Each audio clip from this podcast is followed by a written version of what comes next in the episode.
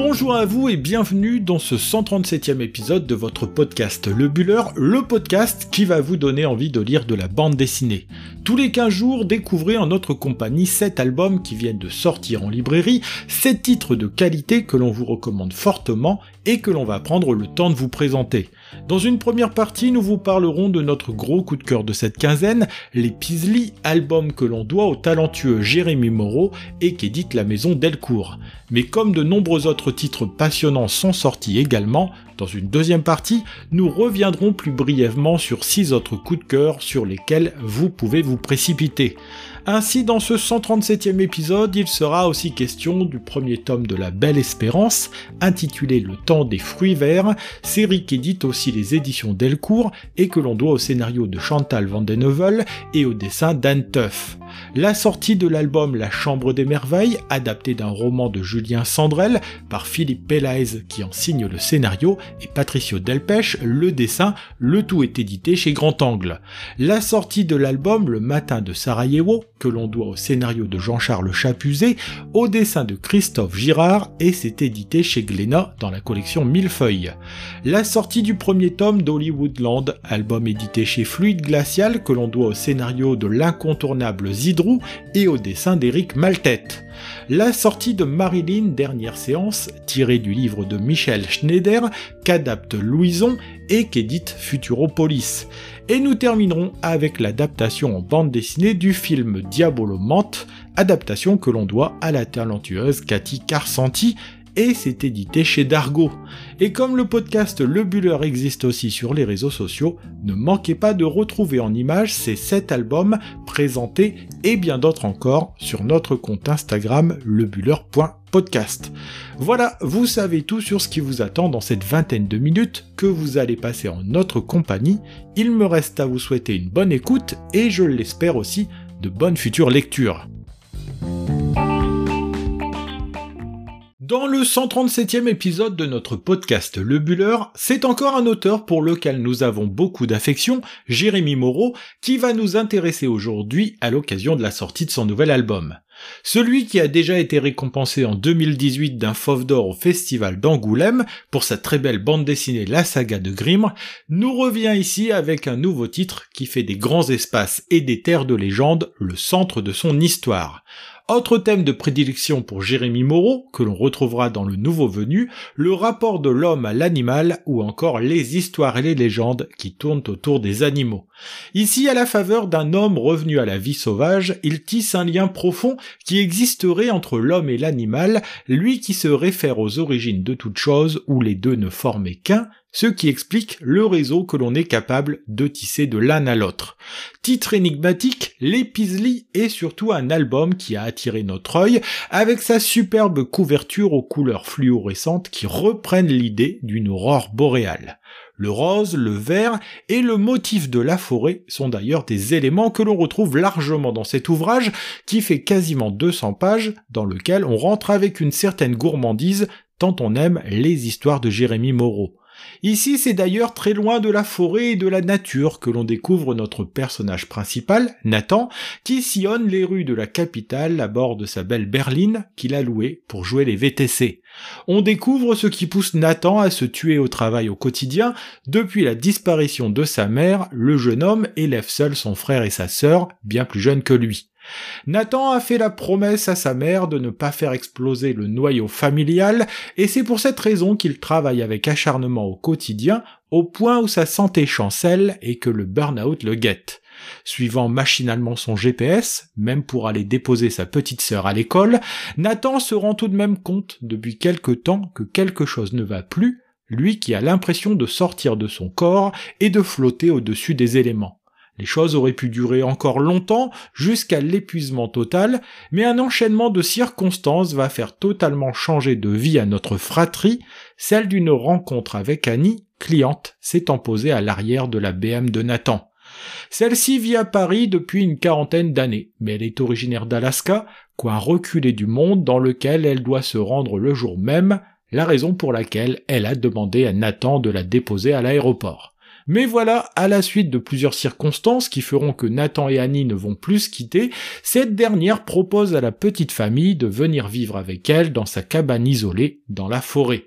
Sentant bien qu'il est peut-être temps de changer de vie, voilà Nathan, sa sœur Zoé et son frère Étienne en route pour le Grand Nord, ce qui marque au passage une rupture totale avec leur vie d'avant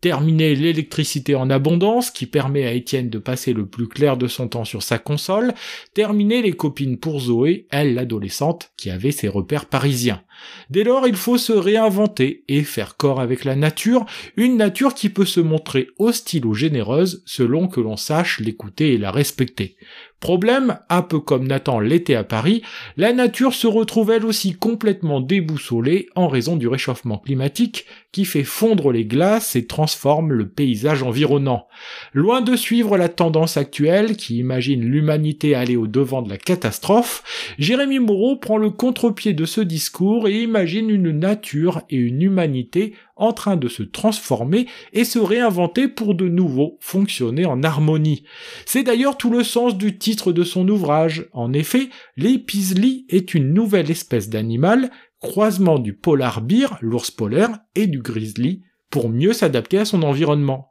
Si les thématiques très actuelles du changement climatique et de la survie de l'humanité sont donc au centre de sa réflexion, Jérémy Moreau propose un regard décalé sur celle-ci qui donne matière à réflexion au lecteur. Il allie d'ailleurs le fond et la forme avec brio, proposant un dessin aux couleurs explosives, tirant souvent sur des teintes fluorescentes qui en mettent plein les yeux tout au long de cette lecture. La jeunesse de ces personnages, en lien avec l'âge plus avancé d'Annie, est aussi l'occasion de faire un trait d'union entre toutes les générations, créant par là même un dialogue où chacun apporte son expérience ou son regard neuf à l'autre. On y retrouve aussi son trait simple, ses visages expressifs et juvéniles qui semblent regarder le monde pour la première fois, un graphisme qui sied à merveille à cette histoire. C'est de nouveau un grand plaisir de se plonger dans cette nouvelle aventure de Jérémy Moreau, aventure qui fait encore des grands espaces et du rapport de l'homme à la nature une thématique centrale de son nouveau projet. Ce sont les éditions Delcourt, dans la collection Mirage, qui éditent ce bel album que vous ne pourrez pas rater dans les rayons de votre librairie, un album passionnant que l'on vous recommande chaudement, disponible depuis le 5 octobre dernier.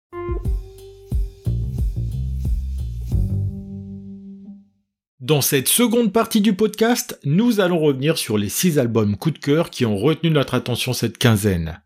C'est dans la France des années 30 que nous entraîne notre premier coup de cœur, Le temps des fruits verts, premier tome d'une série baptisée La Belle Espérance. Période charnière en France et dans le monde, elle voit s'installer une crise majeure, née du krach boursier aux États-Unis en 1929, de la montée des extrêmes, symbolisée par l'arrivée au pouvoir en Allemagne d'Hitler en 1933, et la remontée de l'antisémitisme partout en Europe, en France y compris. Cet arrière-plan historique va servir de toile de fond à nos deux héros que sont Roger et Louison, couple tendre et bien assorti, dont on assiste à l'éclosion de leur histoire d'amour dans ce premier épisode. C'est en Bretagne que nous transporte en partie le récit, dans une auberge que tient Fernand d'une main de fer, lui qui vit avec Marie-Jeanne, dont Louison est la jeune fille née d'une première union. De son côté, la belle demoiselle n'a Dieu que pour son Roger, qui est parti étudier en ville et qui ne rentre dans sa Bretagne natale que pour les congés. Les deux amoureux, qui ne se sont pas encore déclarés, s'écrivent et profitent des vacances pour passer leur temps ensemble, loin des préoccupations des adultes, même si Roger, qui rêve de devenir ingénieur, tente de comprendre le monde dans lequel il vit. Ingénue et rêveuse, Louison se projette en future comédienne, comme son idole Daniel Darieux, mais n'aspire surtout qu'à une seule chose, vivre un jour avec celui qu'elle aime et qui lui manque terriblement dès qu'il s'éloigne de la région un événement va tout de même précipiter les choses et faire changer le cours du destin des deux amoureux, la mort d'Irma, la mère de Roger, qui tenait tant à s'assurer de l'avenir de son fils, pour qui elle avait mis de l'argent de côté. Cet argent ne verra jamais les poches d'un Roger qui se retrouve contraint d'abandonner ses études pour travailler à l'auberge qui se change en hôtel grâce à l'argent que Fernand a séquestré. C'est donc loin de la Bretagne, à Paris, que Roger et Louison vont essayer d'imaginer une nouvelle vie, une vie qui fera toucher du doigt au couple la difficile existence des ouvriers qui travaillent dur pour des salaires de misère. Si Louison a la chance de s'attirer la bienveillance de Sarah Bernstein, sœur du grand couturier, pour qui la jeune provinciale va servir de petite main, de son côté Roger se fatigue au quotidien dans les usines Renault. Mais bientôt la révolte gronde un peu partout et le Front populaire offre une lueur d'espoir aux ouvriers de France, même si cela ne règle pas tous les problèmes du couple. C'est une superbe fresque historique et romantique que nous propose une Chantal Van au scénario, elle qui mélange habilement la grande et la petite histoire. Avec un style semi-réaliste en ligne claire et un dessin volontairement rétro, Anne Tuff, aidée de Lou aux couleurs, illustre à merveille ce premier tome qui donne maintenant envie de connaître la suite. C'est que le trio nous gratifie ici d'un premier volume prometteur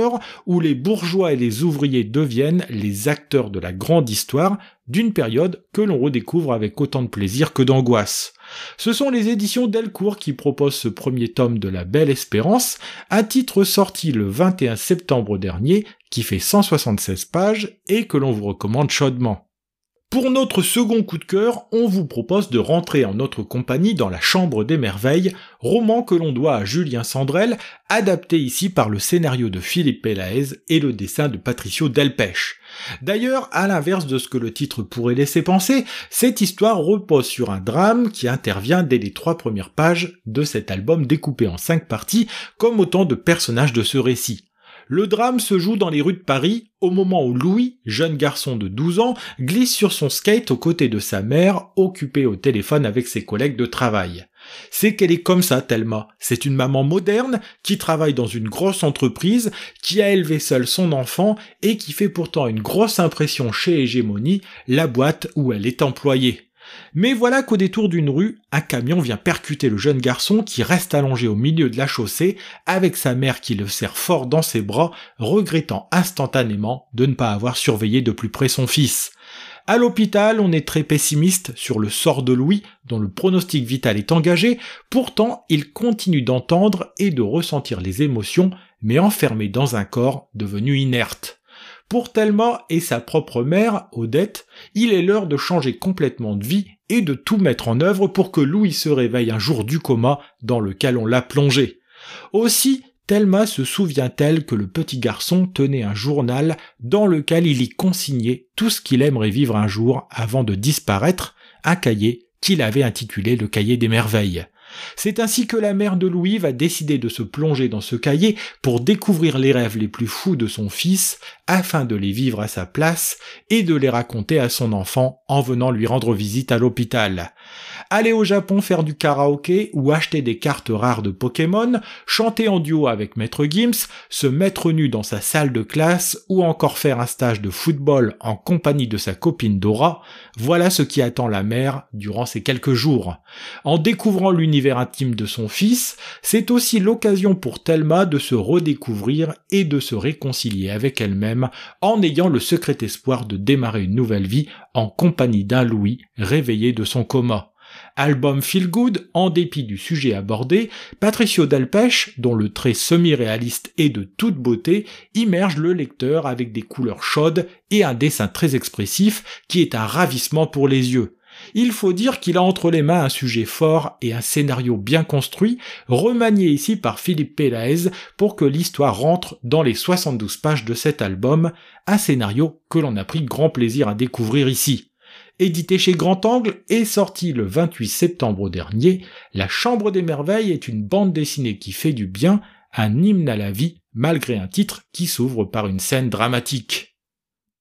C'est certainement l'un des épisodes historiques les plus importants du siècle dernier qui est raconté dans le matin de Sarajevo, un événement qui nous ramène en juin 1914 dans la capitale de ce qu'est la Serbie aujourd'hui c'est Jean-Charles Chapuzet, dont on avait présenté le récent album sur l'avocat Jacques Vergès dans l'épisode précédent, qui en signe le scénario, un scénario intelligemment construit. En effet, l'album propose une narration parallèle présentant les deux protagonistes de ce tragique 28 juin 1914, d'un côté le nationaliste et terroriste Gavrilo Princip, et de l'autre côté l'archiduc François Ferdinand, en visite sur ce territoire sous la coupe alors de l'Empire austro-hongrois.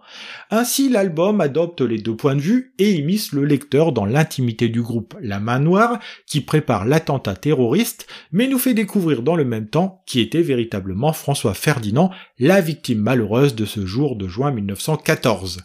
D'un côté est esquissé le portrait d'un jeune garçon qui va grandir dans une Serbie annexée par l'Empire austro-hongrois, empire qui n'en a que faire de ces territoires où les populations vivent dans une certaine pauvreté et sans la fierté d'être maîtres de leur destin.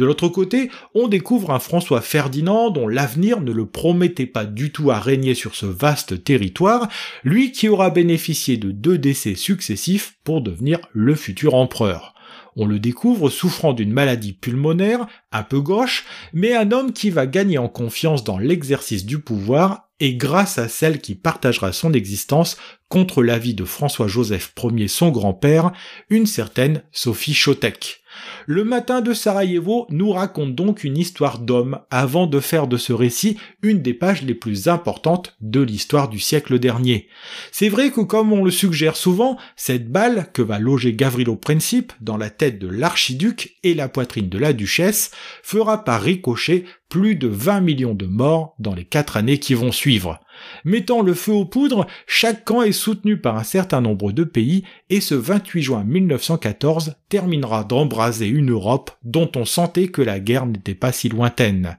Le dessin de Christophe Girard sert cette histoire de la plus belle des façons en collant aux différents acteurs de cette tranche d'histoire qu'il fait revivre dans les 128 pages de cet album. Expressif dans des couleurs sombres qui reflètent la gravité de la période qui se joue ici, il entraîne le lecteur auprès de ces acteurs qu'il rend vivants et attachants, éloignant ainsi quelque peu la dramaturgie qui résultera de cet acte. Il en ressort un album que l'on a pris beaucoup de plaisir à lire, un titre captivant, disponible en librairie depuis le 28 septembre dernier aux éditions Glénat dans la fameuse collection Millefeuille. C'est à Los Angeles, dans le célèbre quartier d'Hollywood, que nous entraîne notre coup de cœur suivant, un titre arrivé en librairie le 5 octobre dernier, sobrement baptisé Hollywoodland, qui nous entraîne dans l'arrière-cuisine de cette fabrique à rêves. C'est à un duo qui a déjà travaillé ensemble par le passé que nous devons cet album qui compile neuf histoires dont chaque personnage porte un prénom dont la première lettre est une partie du mot Hollywood. Zidrou au scénario et Eric Maltet au dessin nous proposent donc d'ausculter de plus près l'arrière-cuisine du cinéma américain en mettant en scène des personnages qui gravitent dans ce quartier célèbre dans le monde entier sans avoir jamais réussi à se faire un nom. Certains, ou plutôt certaines, ont bien essayé, comme la jolie Laurine qui arrive à Hollywood alors qu'elle n'a pas encore 16 ans et qui, telle une Peg Entwistle, fera le saut de l'ange, broyée qu'elle fut en quelques mois par la machine à rêve qui se transforme en véritable cauchemar. Puisque l'on est dans le rêve, ce sont les fameuses lettres perchées sur le mont Lit qui ont fini de mythifier ce lieu, une enseigne qui aura 100 ans l'an prochain et dont l'album rend hommage dans une première histoire en guise de prologue à cet ouvrage. On y découvre Ab, vieil ouvrier qui travaille au service de l'enseigne encore lumineuse à l'époque, mais que la ville compte bien laisser tomber à cause d'une maintenance trop coûteuse. Mélangeant la légende, ici l'invention d'un personnage, avec la réalité, l'enseigne lumineuse a vraiment été laissée en ruine par la municipalité, Zidrou porte un regard critique, autant qu'il participe à la fascination pour ce quartier mythique de Los Angeles. Avec l'humour qu'on lui connaît, parfois féroce, il s'amuse à nous dépeindre une galerie de personnages, souvent rêveurs, qui se sont installés dans ce quartier que l'on pourrait imaginer recouvert de strass et de paillettes. C'est que des stars, on n'en voit pas forcément tous les jours, même si le personnage d'Oscar, devenu aveugle et qui pense rencontrer des célébrités toute la journée, pourrait bien nous dire le contraire.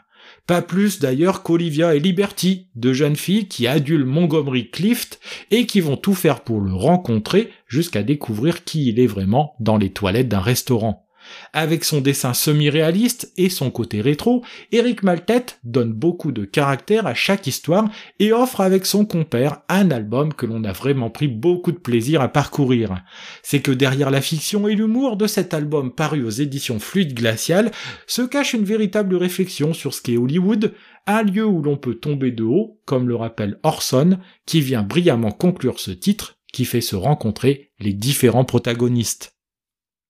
Restons à Hollywood et cette usine à rêve pour redécouvrir le mythe Marilyn Monroe à travers l'adaptation en bande dessinée de l'ouvrage de Michel Schneider, Marilyn Dernière séance, par la talentueuse Louison.